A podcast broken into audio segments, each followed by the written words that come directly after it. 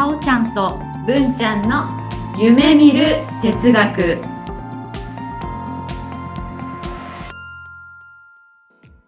この番組は NPO 法人カナエルで活動するさおちゃんこと菅原沙織と文ちゃんこと鈴木志門の好奇心旺盛な2人がさまざまなテーマに沿ってゆるーく知的探求する番組です。ーの。キラキラリーリー。さおちゃんです。うんちゃんです。ごきげんよう。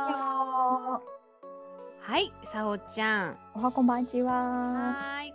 おはこんばんちは。いつね、聞かれてるかわからないからね。ね、うんで今日は？今日はもうあの元さんに来ていただいてなんかようやくな気がするなエンタメをこう絡めたうん話をしたいなと思うんですよね。ね。イエイーイ。エーイ。あーまあ、やっぱり元こんばんみさんね、出てくれるとき絶対ピースしてくれるんです。あそうなの。そうなのよあ。りがとうございます。世界平和を願ってね。うんなる、ほど。映ってないっていうね。うん、ね必ず聞いてくださってる。うん。そうそう。みんなの脳裏にこうね、思い浮かんでくれればいうん、いかなダっていう。ブルピースで。はい。よろしくお願いしおます。願いします。お願いします。今日はあれ？さおちゃんの方から提案があったんだっけ？はい、あの、うんうん宇多田ヒカルさんのはいはい。ファーストアルバムを聞いて感想会を話したいなと思って、もう昨日のことのように語りたいと思って。なるほどね。でね、あとはね、前考えてたのが、J-POP の歌の、こうなんていうの、NLP 的にうんう考えてみるみたいん。なるほど思。ってて、うんうんだそんな考えがあり、まあ、あとはね、ネットフリックスでね、うん。うん。ファーストラブ初恋っていうドラマがあ始まったと聞きまして、はい。あの宇多田ヒカルさんの歌を、うんなんていうの、歌からインスパイアされて作った物語だねということらしくてですね、また聞き直あの宇多田ヒカルのファーストアルバム聞き直して、ちょうど私とか文ちゃんって、うん。文ちゃんは何歳か知らないんだけど、そうね。生まれてないかも生。まれてないかもしれないよね。ちょうど私とね、うんリリースは1999年だね。そう、ちょうどね子供の頃にね、聞いて、私が大人になるまで、宇多田ヒカルさんっていうのは第一線でね、活躍されてて、なんかね、宇多田ヒカルさんの音楽とともに育った世代って勝手に思ってるんですよね。うん。なんか先ほどまあ宇多田ヒカルの歌についてじゃあ話、うん先に行こうかな。うんうん。なんか私はね彼女がまああのまあよく言われるんだけど、韻でね。まあ、R&B をずっと学ばれてきたから今までのその言葉とか、まあ、演歌とかに代表するような、うん言葉を大事にしてそこにこうリズムを乗せるタイプではなくてうん。リズムを大事にした上で後から言葉を乗せるうん。っていうのがねこうすっごいセンセーショナルだったんだよね。生生まれてなかったんだけど。生まれてなかったんだけどね。生まれてましたけどね。うん。そう。ちょっとね嘘は良くないなと思って。そのファーストラブで言うとうん。最初の歌い出しがうん「最後の」ってなるじゃない、うん。うん。あれって日本人の普通の今までだったら最後って絶対まとめるのよ。あだけどあえてそこをうん「さ」で切ってーうん。囲碁でつなげるっていうのは本当にリズムを大事にしてる。うん。であれを聞いた時に新しい時代が来たなって思ったの。えー、元さんどうです？そう、元さんに聞きたかったんですようん。ねよ。かったなでもそう、確かに、あれだよね、文ちゃん、うん。やっぱそういう、ね、ボイボイトレとか、うんうん。そういうとこに分析できるから、うんうん。でも本当、新しかったよね、あのうん。確かに。で、やっぱこボーカルとかね、あの若いんだけど、うん。結構熟成感のある、ちょっと中低音っていうかね、あのうんうん。今までいたような感じとはちょっとまた違うタイプのボーカルだと思っう。んて、それやっぱセンセーションでしたね。で、ちょうど、ね、日本の JR&B とかって言われるシーンが徐々にこう出てきてた時期で、ミーシャとかちょっと前に、その前かな。ああ、そうだったんですね。うん、デビューしてて、でミューシャは本当に結構ストレートな、まあ、海外のね、レベルのこうソウルっていう感じだったけど、宇多田ヒカルはまたちょっと違うテイストだったのかな。うん。なんかそれを言うとほらサザンとかも結構そんな感じだったかなって思うんですよね。うんちょっとこう外国人っぽい感じの歌い方。そうだねうん。歌のフォーマットっていうか、まあ、結構はい。お手本にしてる洋楽のヒット曲みたいなすごく知ってる人には分かっちゃう。ネタバレしちゃうって大元。大元がやっぱりあるな好きなんだな桑田佳祐はみたいなところが読めるんだけど、まあ、歌い方とか日本語のこう合わせ方みたいな難しいと思うんだよねだから海外のポップスに無理やり日本語を載せるからうん。普通のこう感じでこうリズムに乗せるのは難しいからちょっと変わった歌い方にやっぱなるうん。って感じなんだよね。だから宇多田ヒカルもきっとそういうところがものすごくあるんじゃない？と思いました。うん。いや待ってこれファーストラブを出したのが今ね調べたら16歳うん。16歳ですよねすごいですよやねっぱ天才って違うんだなって思います。そうですねなんか本当に彼女は本当に天才っていう言葉が似合ううん。なってやっぱり思いますよねねまあ、ササラブレッドでもあるから、あ、まあそうですよね。お母様がね。うんまあ、有名演歌歌手うん。で父親も、まあ、ニューヨークベースに活動したギタリストジャズギタリストだね。で実はデビュー前に家族でキュービック U っていうユニットで多分インディーズかな？からリリースしてたんだよね。へえ、そうなんだ。その時はね、まだね、可愛い感じの歌で、あのメジャーデビューした歌だけから感じてる完成されてはなかった。へえ。そうそうそう。でも、それも 2, 2年ぐらいの差だと思うよ。やば。それ2年ぐらいであれ、オートマチックになっちゃった。いや本当に仕上がってましたよねその、うん。若いキャピキャピ感というより本当に仕上がった感じで出てきて、うん。このビブラートの感じとかね、あやっぱりお母さんの影響あるけど、うん16歳の感じじゃなかったよ。ちょうどね、98年、9年とかって私はあの沖縄出身ガールズグループっていうんですかね。まあ、スピードとか、な。うん。マックスとか、うんまあ、安室奈美恵さんとかね。あ、そうそうそうそう。見ててなんかこう元気いっぱいっていうイメージがあのあったのね、まあ、私もすごい好きだったし見てたんだけどで宇多田ヒカルが出てきてさそのそれこそあのファーストラブもさ最後のキスはタバコのフレーバーがしたのよ。びっくりよね。びっくりだよね。ヤンキーだったのかな。ね。ね。なんか違うな。この人は何か違うっていうこう子供ながらにめちゃくちゃ思いましたね。そうだよね。うん。 flavor はすごい歌詞だよね。うん。そこ結構あの、ドラマの方でもこすってあ。そうなんですよドラマ見てるとね今ね、そうなんだっけ？何でやってるんでしたっけ？ Netflix。ネットフリックスでやってるんでしたね。はい。で、その First Love の曲を、うんえっ、と、イメージしてうん。ドラマにしてるんですね。そうみたい。うんうんうん誰が出てるんでしたっけ？と女性は満島ひかりさん。で、相方男性が佐藤健さんですね。なるほど。うんさおちゃんはとりあえず見てる？そう、満島ひかりさんが好きで見てる。うんうんうんうんうんまだ6話くらい。あともう少しかな。うん。9話だよね。うん。今日はでも終わったの？まだ続いて。あ、もう一気に公開されてた。ああ、そのそうなんですね。ワンシリーズというか、リミテッドシリーズ。で、駆け足で見ちゃいました。うん、あ、元さんは全部ご覧になった？見ちゃいましたね。うん今日、今日昼飯、昼飯食いながらで、ちょっと鼻水とか出ちゃいました、ね。あこの鼻水は何の鼻水？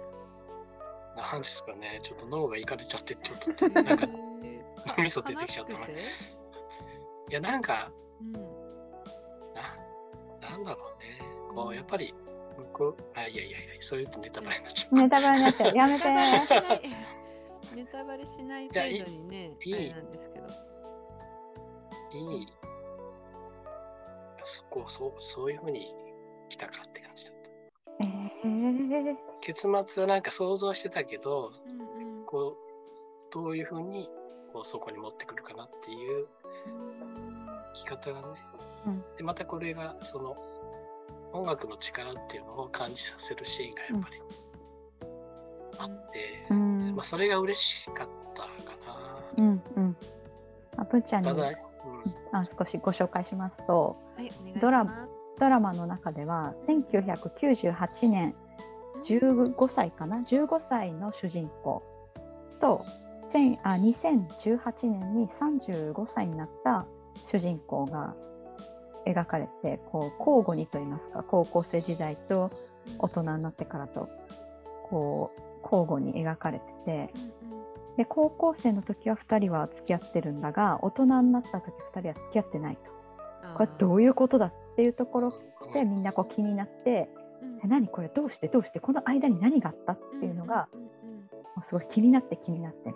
うんうんうんうん。もうハマっちゃうドラマ。え最後どうなんのみたいな。うん。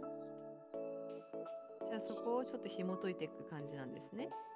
そうあの人生はジグソーパズルのようだとか最初にセリフがあったと思うんですけどうんなんかほんとパズルみたいにあここのピース足りてないんだけどって。それがどんどん埋まっていく快感もありうんうん楽しさがあり。ねえ。ねえとか言って最後まで見た人はね うん。うんとしか言えないよねそうそうそうね。やっぱ高校、ね、その中学、高校時代のうん。二人のね、巡りうん。合い方とかね、出会い方とか、うん。結ばれていく感じもいいですね。うん。いろいろ思いだ思い出しちゃいましたね。お付き合いするところから始まるの？その過去の方は。あのね、あね、ファースト、初めて出会うって意識せずに出会ったりしてるところか、うんうんうんあ、そうか。まだす 見てなそかいか。だからそうか、さおちゃんが見てないから今、えー、と現場の実そのシーンに行ってないかもしれないな。うんさおちゃんが言うなよというような顔をしました。えーそうですね。いや、そうなんですよね。なるほど、そそうかそうか、時系列でポンポンポンポン飛んでるから、そううん元さんとして見てるものとさおちゃんが見てる時系列が合わないこともあるんだね。可能性あるそうだから急に何のシーンだみたいな。そうなんです。行き来がすごいから。そう過去今過去今みたいなうん。で、急にそこの過去に行っちゃうかみたいな、もっとうん過去に遡っちゃうかみたいうんうななったりするからね。私ね CM だけ見たんですよ。うんで CM を見ると佐藤健がタクシーに乗っていてうん。そのファーストラブを聞いてるんですよ。うん。でタクシーの運転手さんにちょっと音量上げてもらえますか？って言って上げてもらってうん。手には花束を持っている。うん。でそうすると次その満島ひかりではなくてもっともっとやっぱり若い女の子と若い男の子うん。が2人でイヤホンを、うん。いいよね。うん一つのイヤホンをさ、いいよね。えー片方ずつ分けてさ うん。聞いたりするのとかまあその雪ススキーかなんかかなっていうのでこうこうじゃれ合うみたいなうん。シーンがあったんですけどもうん。なので今の説明でその人若い時の人と、その後の何年か後が佐藤健なんだね。うん。そうそうそうそう。でもそういう、そのね、こう、ヘッドホン、俺らの時代だとそうだけど、うんで、こう、一緒にこう聞くっていうシーンが、映画の名シーンとして結構あるじゃないですか。うんねラブームとかって昔あったの知らないよね。えー知らないうんうんうん、わからないんです。アイドル的な、あ、どうせ知った。フランスの女優さん。うんうん今も結構美熟女な感じで出てらっしゃるけど、彼女がアイドル的な10代の時に出てた映画の中で出てくるんですよね。と韓国映画にもあってわざとこう音楽バーの中で、お大きな音楽流れてんだけど、自分が聴いてるあその中で好きな歌をこうシェアするっていうのかな。そのうるさい中で。わざわざ。わかんねえか、ダブルバインドみたいな感じ？違う。二人の世界に急になっちゃうっていううんうんシーンに。ティーか。まあ強制的に耳にイヤホン突っ込んでそっちを聞くって感じ。そうそうそう。だからもう私 Bluetooth イヤホンとかしないそしたら。あのワイヤレス。あの それこそさ、今だったら エアドロップとかでお流しちゃったりさ、YouTube とかでさ、アドレス教えて、これ検索してみみたいな。でじゃあダメだね。ロマンがなくて距離が近くならないわそんなんじゃ。そうね。もう MD プレイヤー買ってこなきゃダメ。今でも MD はもうなくなったっていうニュースでこの前見ましたよ。そうなの？もうダビングできないの？うん、あの国内のダビングとかいうのはもうすごいよね。きっと。うん仕事。終了したとありました。うん。かでもいいそうだね。確かに。イヤホンだからこう微妙な距離の距離が近づけるっていうね。そそうね。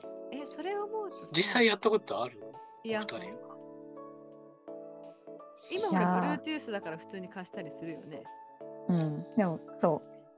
距離離れられるよね離れそうそう離れるよ。 distance。離れられる。時代はディスタンスだから。いやいやいや若き日に。若き日にやったかな？記憶ないな。昔でも 昔やったでしょ。昔ね、昔はやったの？でも私の時代はテープだったから、テープの貸し借りとかがあったでしょ。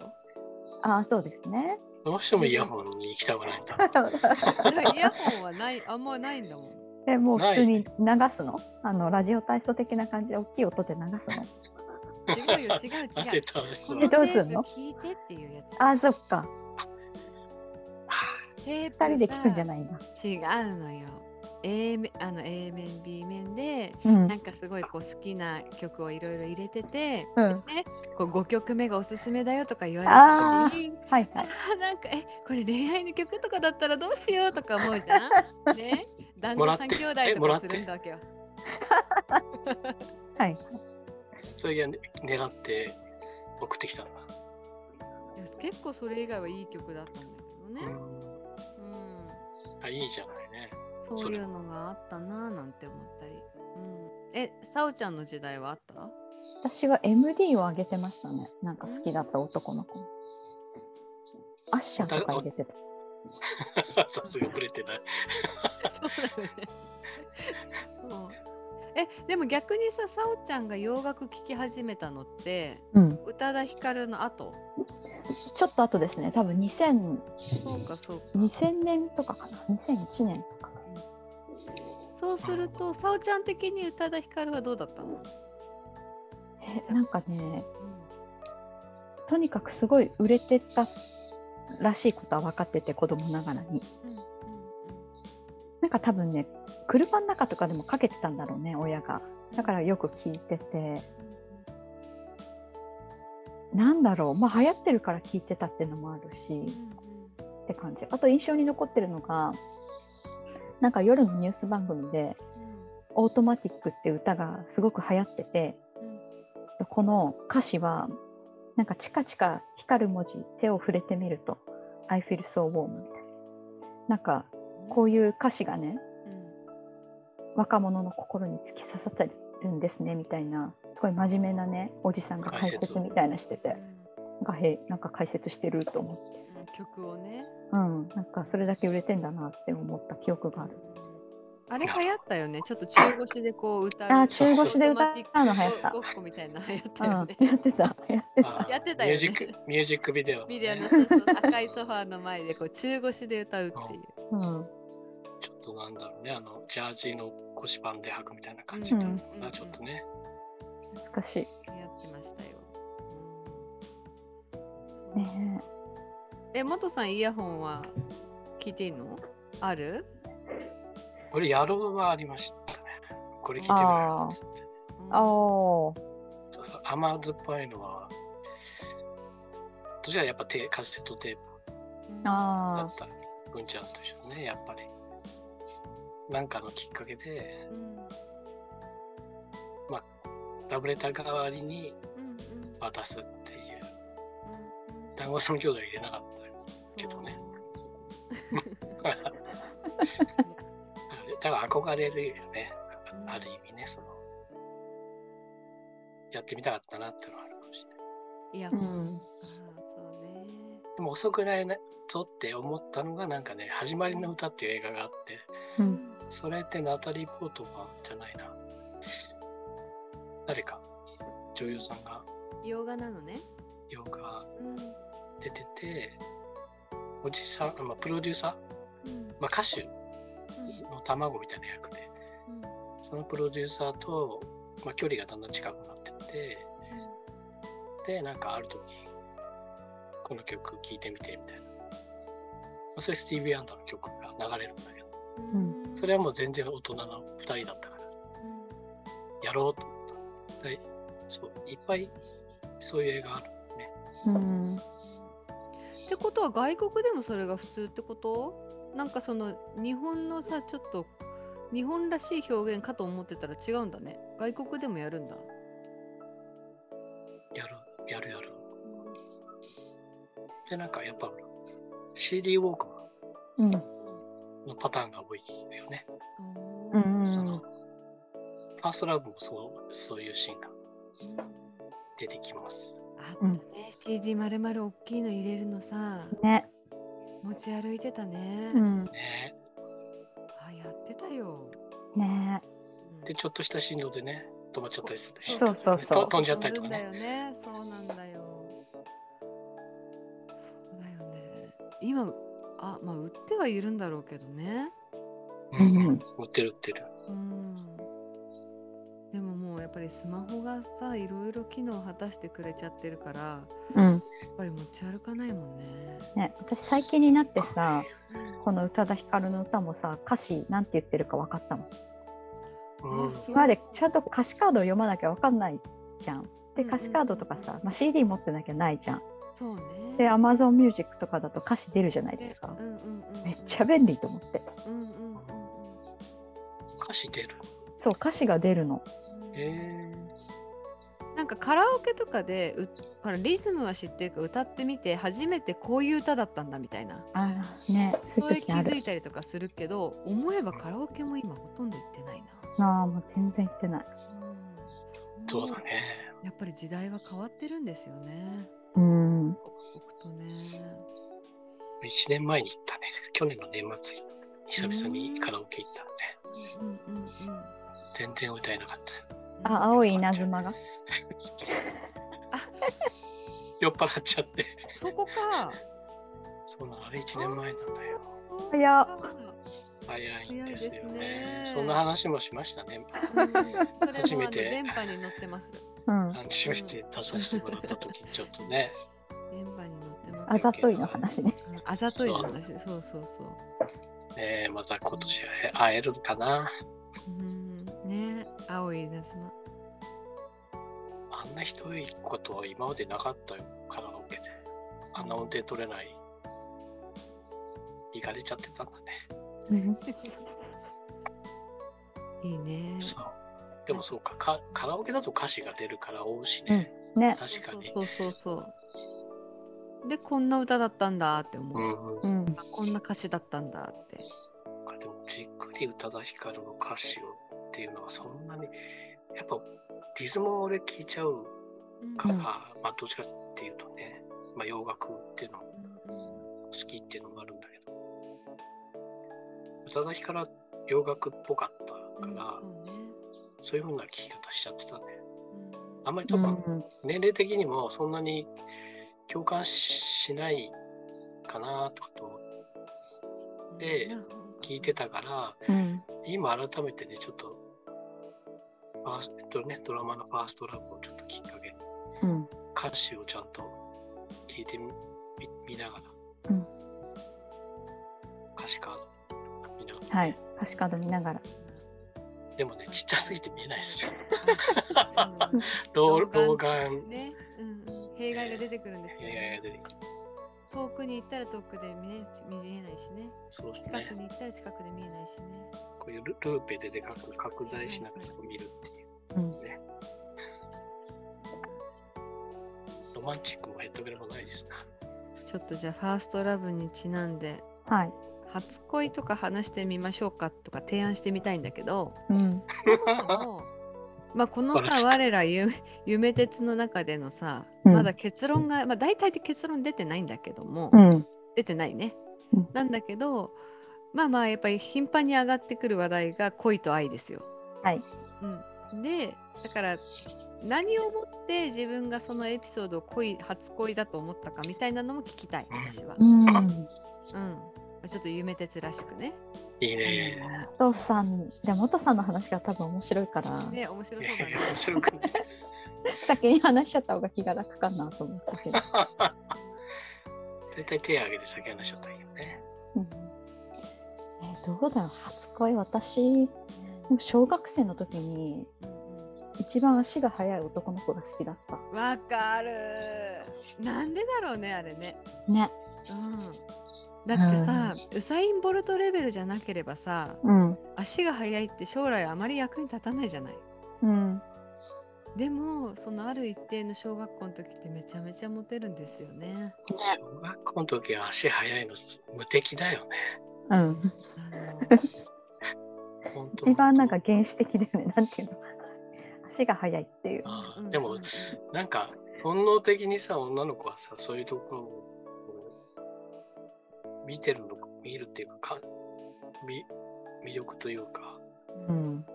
まあ、恋だからものにしたいと思ったりするのかねその恋愛対象としてきっと。ねえなんか私が思うにこれがなぜ初恋かというと、うんなんか私のことを好きでいてほしい気持ちがあった。うーんうん相手に対してね。うん聞かなかったけどうんでもなんかバレンタインは渡してたと思う。話は結構する感じだった？いや全然しなかったと思う。あんまりしなかったな。まあでもそうだよね。小学校の頃そんなにうん男女仲いいって瞬間そんなないもんね。うん悪態ついてるとかだもんね。うん、そっか相手に期待したのね。そうなんか好きでいてほしいなみたいな願望があったな。だから初恋にしとく。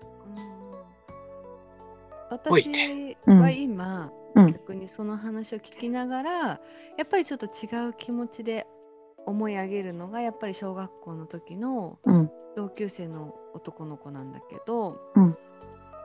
すごいね顔が気になって仕方がなかったの。うん。うん、で本当にそのずっと見ていたかったんだよね。うん。でそしてなんか自分の中で親近感というか初めて会った気がしないというかそういったこう心の距離の近さを勝手に感じてたんだけど今思うと同じ位置に顔にほくろがあったのよ。よく見てるね。うん。よく見てるよね。だからでもねその時そんなに気づかなかったんだよね。でも思い起こせば自分がいつも顔を見てる顔の位置にほくろがあるその子やっぱすごく気になってたんだよね。めちゃ見てたね。うん。なのであれほど顔を見てっていうのってないし結構今でもこうお顔は、まあ、私視覚優位だからうんやっぱりパッとアルバムのように出てはくるのよね二次元で。うんで今でも出てくる顔の異性の男の子って言って最初のこう古い男の子っていう形でこれが恋かなって思ってる。うーん。自分のこう記録の中でさ消去されない、うん。断捨離されない異性。うん。だからこれが初恋かなってうん思いましたね。でももちろんねずーっと見てたから気持ち悪いって言われてた。ゆゆうなんだよってなるそうねそうもね。ううん。でも見るよね。見見る子は見るよね、うん。すごい見てた。ってやっても見るよね。そうなのよ。まあそれが今ね私あのみんなのね非言語をよく見るっていうところのね職業につながってるとうん。リフレーミングしておりますのではい、よかったです、よかった。よかったすごはいい、そんなのが。夢鉄っぽい。この可愛く乙女な感じにいかないところが夢鉄だよね。うん、そうだよね。じゃあ元さん元さん。そうかこう。でもなんかすうん。異性として意識してるって感じ。憧れみたいな感じ。だと小学校の高学年なのなんかその子はめちゃめちゃやっぱりよ早熟で兄弟兄兄弟とかいないのに一人っ子なのに、まあ、当時ねその海外行ってまあえっ、とあれなんどうせしちゃった？タータンチェックの。えー、どうせしちゃったまあちょっと人気のあったこうグループがいたんですよ。チェッカーズ。みたいなね。はいはい洋楽だからね。洋楽あそうか洋楽だからね。そうだね、でうん。そのバンドの一番人気の、まあ、男の子なんだけどと同じ髪型パッツンの髪型にしてきて、着てる洋服も多分親が作ってくれたんだろうね。そのタータンチェックっていうののこうブレザーみたいなやつ。着て学校に来るわけ。何それって言って洋楽もそんなにまだね聞いてない時期だったんでその音楽の話をしてるとちうん。ついこう聞き耳を立てたりとかうんうん。してでお前の知らねえ音楽俺知ってるぜみたいな。うんうんうん。とこう海外の映画の映画音楽だったりすするから全然向こうに響かないわけよね。うん。何それみたいな。そうだからそれは悔しくてちょっとこう好きさ加減がちょっと憎らしさにちょっと変わったりとかしてね。でもあれがなんかそうだったのかなって興味を、まあ、それこそ道遠くからこうこう凝視はできないんだけど声てこう何話してんのかなっていう感じで遠くから聞いてたりとかねその彼女が話してること。うん。で誕誕生日会に呼んでもらった時に、うん。まあ、ちょっとその誕生日プレゼントと一緒にちょっとこうララブレター的なものをうん。渡しちゃったんだよね。それでもう、二度と口聞けなくなっちゃったね。どうしてどうして？あ恥ずかしくあそうなんだ。言っちまったっていうのと、もう大丈夫大丈夫みたいな。ーへえそう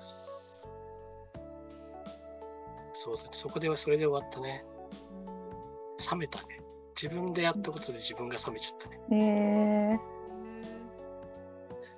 なんかちょっと理解しにくいよね。でもなんはいか成就、あれだけどうん成就することとか考えてないもんね。ただ気持ちがうん盛り上がっちゃって、で、告白できちゃったからいいみたいなね。うーんここがゴールだったんだなんだよねどういうふうにだってこう、付き合うとかそんなの小5か小 6? うんまだわかんないもん。うん告白したからどうすんのみたいな。何すんのみたいな。うん次のステップが何かも全然わからないから、そういうのが、ね、まだそういう頃だったんだね。多分それだと思います。こっぱずかしくて、どうしようもなかったですね。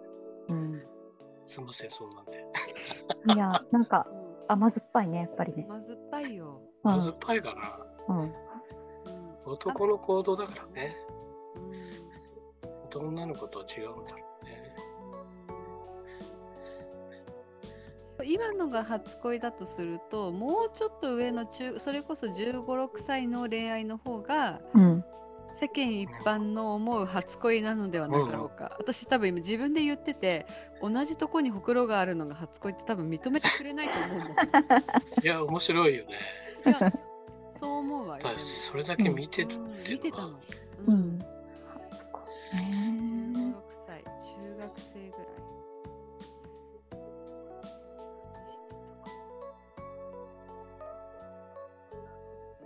でもなんかほら、付き合い始めるじゃない？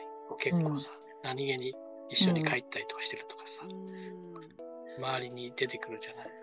うん。出てくるね周りにね、それでなんか部活命だったから、うん。うんあんまりそういうのはうん。って思ってたけど、やっぱ好きになっちゃうことある、ある、あって。で、好きな子二人が、なんかね、が、なんだっけ、文化祭うん。の前日に、その自分たちのクラスでやる、なんか飾り付けみたいのを、たまたまその好きな女の二人と俺一人でやってたんですよ。なんかね、模擬店みたいのやって、でコップとか家から持ってきたやつを並べたりとかして、で俺手滑らして、その彼女持ってきたコップ割っちゃって、で、それきっかけで、また気持ち盛り上がっちゃって。ちょっと待って。え？え？ちょっとなんか行間を読めなかった。そうそうだ。あ、本当に？今なんか電波が悪くなったのかな。ごめんちょっと。いや、もう、申し訳ないと思う思う気持ちが、うん。なんかこう、きっかけになっちゃったんだよね。その好きだっていう気持ちがあった子にこう告白するタイミングがそれになっちゃったっていう。どういうこと？えちょっと待って今本当にあ読めない？読めない。行間が読めない。読めない？むずい、そうかこの小説。本当に？今事実だけで言うと好きな子のコップが割れたっていう事実しかなくて、そうそう、俺がその終わっちゃった。間そうそうそれは俺が割っちゃったっていうその間の飛んでもう元さんが今好きになっててうん。えなんでもともとはこ好意はある。うん。うん。二人、二人だったうん。でも幸せを感じながら、こう、うん文化祭の準備をしてたわけですよ。うんうん。で、一人の女の子のコップを割っちゃって、うん。大丈夫、全然大丈夫、こんなの、みたいな言われてたけど。そのそういうそういう態度に対してこいや態度は別にみたいなことでキュンとしたってこと？いや、全然全然、勝手な、勝手な、えちょっと待ってむずい、これ。え？それは元さんの中だけなんですね。そうそうそうそうそう。えー、めインターナルですね。で難しすぎますよ。そのお詫びをどうしようかみたいなのを考えて、ああ。で、まあ、それをさっき言ったカセットテープにうん。そこ好きな音楽を編集して、で、まあ、まあ、コップも小遣いで買い、一緒に、手紙と一緒にこう渡して、急に告白しちゃったんですよね。そこもやっぱり告白されたんですね。告白しちゃったんだよね。で、なんて言われたんですか？で、罰悪くて。でも、いやもうずっとなんか、もういや返事も別にいいよ、聞きたくないわとかずっと思って逃げてたんだけど、うん。告白しといてね、うん。すぐ逃げちゃうからね。で、したらか、その、彼女の友達うんが来て、手紙受け取ったって、で、ありがとうって伝えといてって言われたからっつって、その意味わかるって言われたんですよ。うんああ、ああって言って、全然わかんねえと思って。何それって、うんうんうんうん、わ、わ、わ、わ、わ、とわ、とつって。でも全然、何だったんだよ。うんもうずっと迷宮入りです。うん 誰も行間が読めない話だったってことですか？結局これは。そうですね。お互いに投げかけられてるのがうん読めないですよね。読めない。えどどうどうだったんですか、私逆に元さんがそのラブレターっていうご自身がおっしゃったけどうん、本当にそのラブ直接的な表現で書いたんですかっていうのをすごいお尋ねしたいかも。うん。全然覚えてない。覚えてないな。例えばほらファーストラブみたいな歌詞を書かれたりとかすると伝わらなかったりとかしたのかな？いやどどうなんだろうね。全然何に書いたか覚えてない。それこそ「ファーストラブで、こうか彼がね、うん、の高校1年の時に書いた手紙、まあ、タイム今。言わないで。言わないで。やべやいやべやべややですよネタバレになりああんなこと書いたらもう最高なんだけどねお前は誰だって書いてあるの最近君の名は見たんだけど、そう関係ない？なんかこの番組本当自由ですよね。その 流行りとかじゃないもんね。うん、飛んでるね、あちこち。そうね。いや、全然覚えてない。ずっとその、あ、分かったって言わなきゃよかったなと思って。うん。うんしかどうだも友達だしね。どういうことなんですか、本人がさ、来てありがとうって言ったらね、うん。なんか、え、どどっちっていうか、なるけど、うん。友達だったら私に聞かないでってなるしね。うん。その意味わかるって言われたんですよ。うん。でもなんて書いたか覚えてないからもう今 マジで迷宮入りですね。本当にね。そうだね。うんありがとう。どうやどういうで時ありがとうって友達に伝えてもらうくんちゃんだったら。告白されたとしてもしちゃんとね好きですって書いてあったとしてありがとうって言っといて。多分多分で書いたと思うよ。でうんも一流のあうんの、メイド喫茶のメイドさんはうん告白されたりとかするときに、うん必ずありがとうって言うって言ってた。多分もっと可愛い声で一流じゃないありがとうって多分言うと思うんだけどあのそれで終わりみたいな。うん。うん中1ですよ、中1。中1中かな。一？でもありがとう中そう嬉しいってこと？でも私もってなんないもんね。ね。だしその後その人からアクションがなかったってことはうん。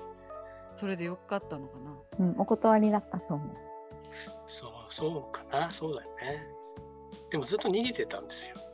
元さんが。あもうそのれうんそうたまたま捕まっちゃったからずっと逃げてるから多分捕まえ捕まっちゃったんだよね。でもそう思うとさその手紙何だったんだろうって彼女からしたら思わない、あ。うん。ね、私だったらうん例えばその愛多分愛情表現らしき内容が届いた後に例えば会いたいとか思っても逃げられるわけでしょ？そうそうそうそう。そしたらあこれ私の読み違えってすごい思うかもしれないねどうさおちゃん、うん。思う。うん、なんかうん、結局付き合わないんだなって思う。あそうねこの先には進まずにうん。なんかただただその気持ちを伝えてくれただけかって思ったらありがとうって出てくるかもね。うん。そうだな。なるほどな。うん。わかりました。フィードバックなので、うんうんまた次回に何かそれがリソースとして生きてくる時があると思います。だからやっぱりき自分の気持ちだけっていうのが俺の初恋ですかね。きっとね。うんああ、やっぱりそこですよね。うんん。私の持論は常日頃その恋っていうのは自分なんですよ。うん。うん、自分がどうしたいかなので、これ持論私の持論うなんでうんうん。うんうん。なのでその皆さんのそれは初恋ですね。うん。うん。それは加点いきますね。うん。ということで今日は、はいいきなりですけど、ね待って、宇多田ヒカルの初恋って 歌の歌詞を今見ようとしてた。はいはいはい。初恋歌詞。うん出だししかね。そう。そうですね。で他の歌詞をで、さおちゃん黙読するのやめていただけます？待って今全然違う人のそこに出てきちゃったあ、そうなんですね。村下幸三。そうそうそうそうそうそうよくご存知でそっちの方が俺俺あ時代だわの曲。いいですよね。うん私も好き。うん、すごい切ない。うん宇多田ヒカルさんの定義によりますとうるさいほどに高鳴る胸が柄にもなくすくむ足が今静かに頬を伝う涙が私に知らせるこれが初恋と。たまんないね。親父だ。おっさんみたいな。だからもう体感的ね。そう体感的なんですよ。宇多田さんはずっと体感覚なんですよね。うんうん。私が聞いてる限りは、うん、ねえ、うん、頬に伝う涙が私に知らせるそうです。いいですね。だから頭で考えてないんだね。そうだね。だからもう本当体の反射的な反応、うん。うん、で、あ自分は今こうだったんだって後から知るんだろうね。うんうん。いいね。で、うん、これが初恋だったんだなって思う。うんうん。いろんなこう初恋があるし、その初恋だなって感じることもやっぱり様々なんだなと。ね今日はまあそういった宇多田ヒカルさんのファーストラブの話をちょうんっとさせていただきました。はい。さおちゃんはこれからで残り 3, 3回をご覧ください。はい。楽しみ。元さんはもう一度ありがとうの意味を考え直していただいたのではい。お願いします。まだ迷宮だな。今日はあのゲストで来ていただいてありがとうございます。はい、あありがとうございますまた次回。回ぜひよろしくお願いしまますたね。今日も元さんとさおちゃんと私で楽しませていただきました。はい皆さんの初恋のお話もいつか聞かせていただければなと思います。はいそれでは今日はこの辺で。キラリー